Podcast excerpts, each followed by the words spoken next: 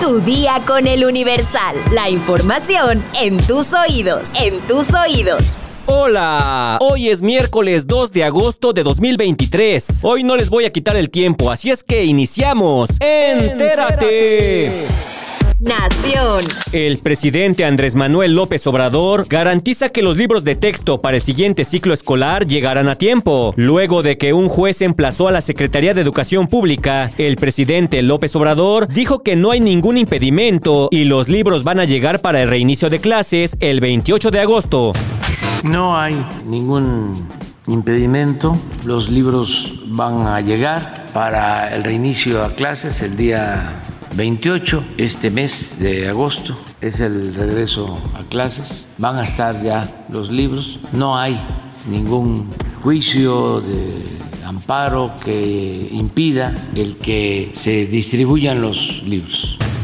Sin embargo, legisladores de oposición y especialistas calificaron a los nuevos libros de texto como basura ideologizada e informaron que llamarán al titular de la Secretaría de Educación Pública, Leticia Ramírez, a que comparezca ante la Comisión Permanente del Congreso de la Unión. Nunca habíamos visto una cosa parecida. Nunca habíamos visto que con un cinismo del tamaño que vemos en este momento, se quiere inyectar esta basura ideológica a nuestros niños y a nuestros jóvenes, porque eso es basura ideológica apuntó en rueda de prensa el diputado federal del PAN, Jorge Triana. Exigió la comparecencia de Leticia Ramírez Amaya, secretaria de Educación Pública, y de Marx Arriaga, director de materiales de la SEP, encargado de la elaboración de los nuevos textos, para que expliquen por qué no se pidió a la academia, pedagogos y especialistas participar en su diseño, redacción y revisión. Para la diputada Sayonara Vargas del PRI, secretaria de la Comisión de Educación de la Cámara de Diputados, los libros de texto gratuitos deben ser materiales laicos y sin tintes políticos como marca la ley. Desaparecen libros fundamentales como español y matemáticas, lo que afectará las habilidades de comprensión y pensamiento para las nuevas generaciones. Advirtió. Por su parte, Malú Micher, senadora de Morena y presidenta de la Comisión para la Igualdad de Género, rechazó que sea necesaria la presencia de Leticia Ramírez, titular de la Secretaría de Educación Pública, para que explique este tema.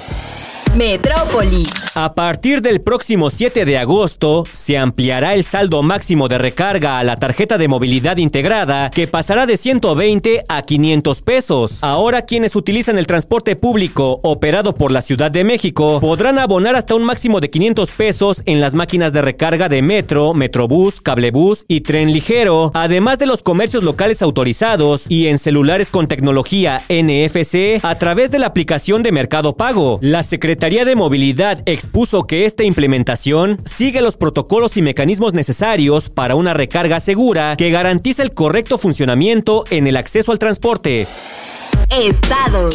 Los corridos tumbados no se vetarán en Sonora, asegura Alfonso Durazo. El gobernador expresó que aunque no está de acuerdo con el contenido, dijo que no tomará una iniciativa que pudiera restringir la libertad de expresión.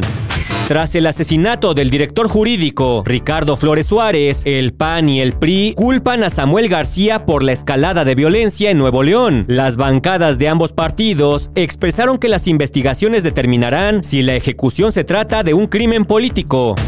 Una turba enfurecida saqueó y vandalizó la casa del alcalde de Zacualtipán por la muerte de un abuelito a manos de policías. El alcalde Edgar Moreno tuvo que huir por la parte trasera de su domicilio, mientras en la cochera fue incendiada una camioneta. Mundo. Este martes, primero de agosto, el expresidente de Estados Unidos, Donald Trump, fue acusado en una investigación del Departamento de Justicia sobre presuntos esfuerzos por anular los resultados de las elecciones presidenciales de 2020. Esto culminó en el violento motín de sus partidarios en el Capitolio de Estados Unidos. La acusación, que es el tercer caso penal presentado contra el expresidente en su intento de recuperar la Casa Blanca en 2024, sigue a una larga investigación federal sobre los planes de Trump y sus aliados para subvertir la transferencia pacífica del poder y mantenerlo en el cargo a pesar de una derrota decisiva ante Joe Biden. Las acusaciones se centran en los turbulentos dos meses posteriores a las elecciones de noviembre de 2020, en los que Trump se negó a aceptar su derrota y difundió mentiras de que le robaron la victoria. La agitación resultó en el motín del Capitolio de Estados Unidos del 6 de enero de 2021, cuando los leales a Trump irrumpieron violentamente en el edificio, atacaron a los agentes de policía e interrumpieron el conteo de votos electorales en el Congreso. Entre la elección y los disturbios, Trump instó a los funcionarios electorales locales a deshacer los resultados de las votaciones en sus estados. Presionó al ex vicepresidente Mike Pence para que detuviera la certificación de los votos electorales y afirmó falsamente que las elecciones habían sido robadas, una noción que los jueces rechazaron repetidamente. Los crecientes casos penales contra Trump, sin mencionar los múltiples casos civiles, se están desarrollando al calor de la carrera de 2024. Una condena en este caso o en cualquier otro no impediría que Trump persiga la Casa Blanca o se desempeñe como presidente. Espectáculos. Filtran los nombres de los posibles participantes para la segunda temporada de La Casa de los Famosos México. ¿Qué pasó? ¿Qué pasó? Ah, que ya no quieren que hablemos de la casa de los famosos, ¿verdad?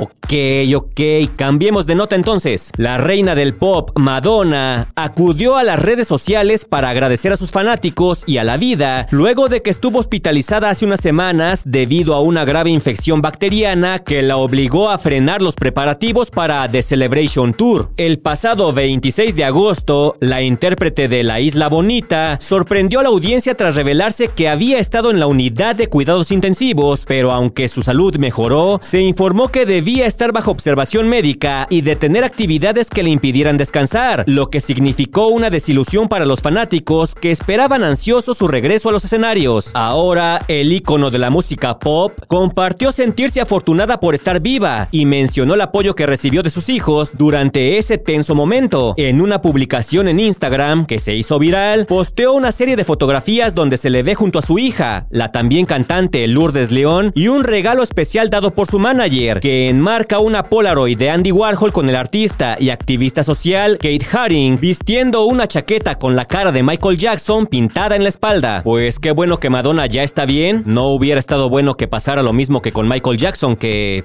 que falleció pocos meses antes de iniciar su gira It en Londres. Parece que tendremos Madonna para rato.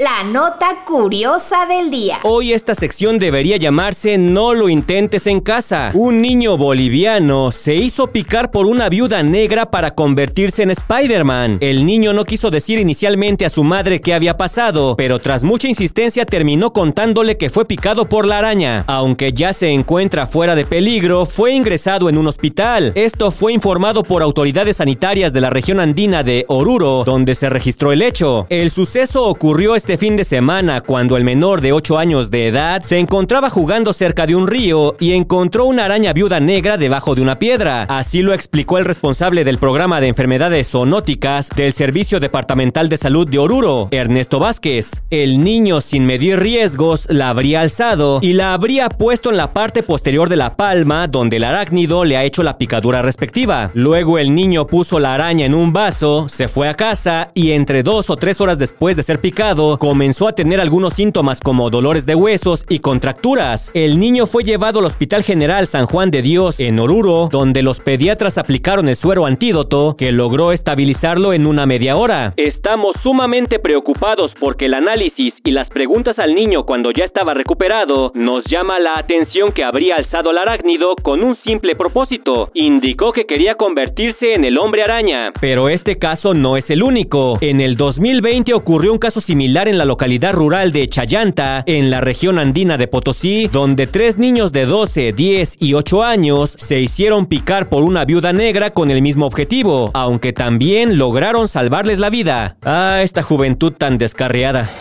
¿Sabes quiénes no deberían comer elote y por qué? Descúbrelo en nuestra sección Iba a decir destinos. Creo que necesito vacaciones, ¿eh? Descúbrelo en nuestra sección menú en eluniversal.com.mx. Vamos a leer unos cuantos comentarios. Mi sección favorita. Perlita Villarreal nos dice, muy buenas notas las del día de hoy, pero qué triste por la chica desaparecida en Alemania y por el actor fallecido. Es difícil hablar de salud mental. Un saludo a Luis Villegas, te escuchamos diario. Sandra Morleón dice, amo este podcast, gracias por tan comprometido trabajo. Esther Espinosa nos dice, me gusta mucho tu manera de dar las noticias. Temachtiani Alvarado, era de esperárselo del COVID-19. Ya es endémico y sí o sí nos va a dar alguna vez. Lo bueno es que la mayoría estamos vacunados. Postdata, excelente información para empezar el día. Oscar Zamora nos dice, ojalá que durara más tiempo el programa. Me gusta ponerlo junto con canciones en el trabajo. Diego Campa nos dice, ese de la voz misteriosa, un vinito. Una invitación a San Luis Potosí. No lo sé, piénsalo. Saludos desde San Luis Potosí. Adoro el podcast. Muchas gracias por la invitación. Y por último, Marce Mars nos dice, me encanta el flow de este podcast.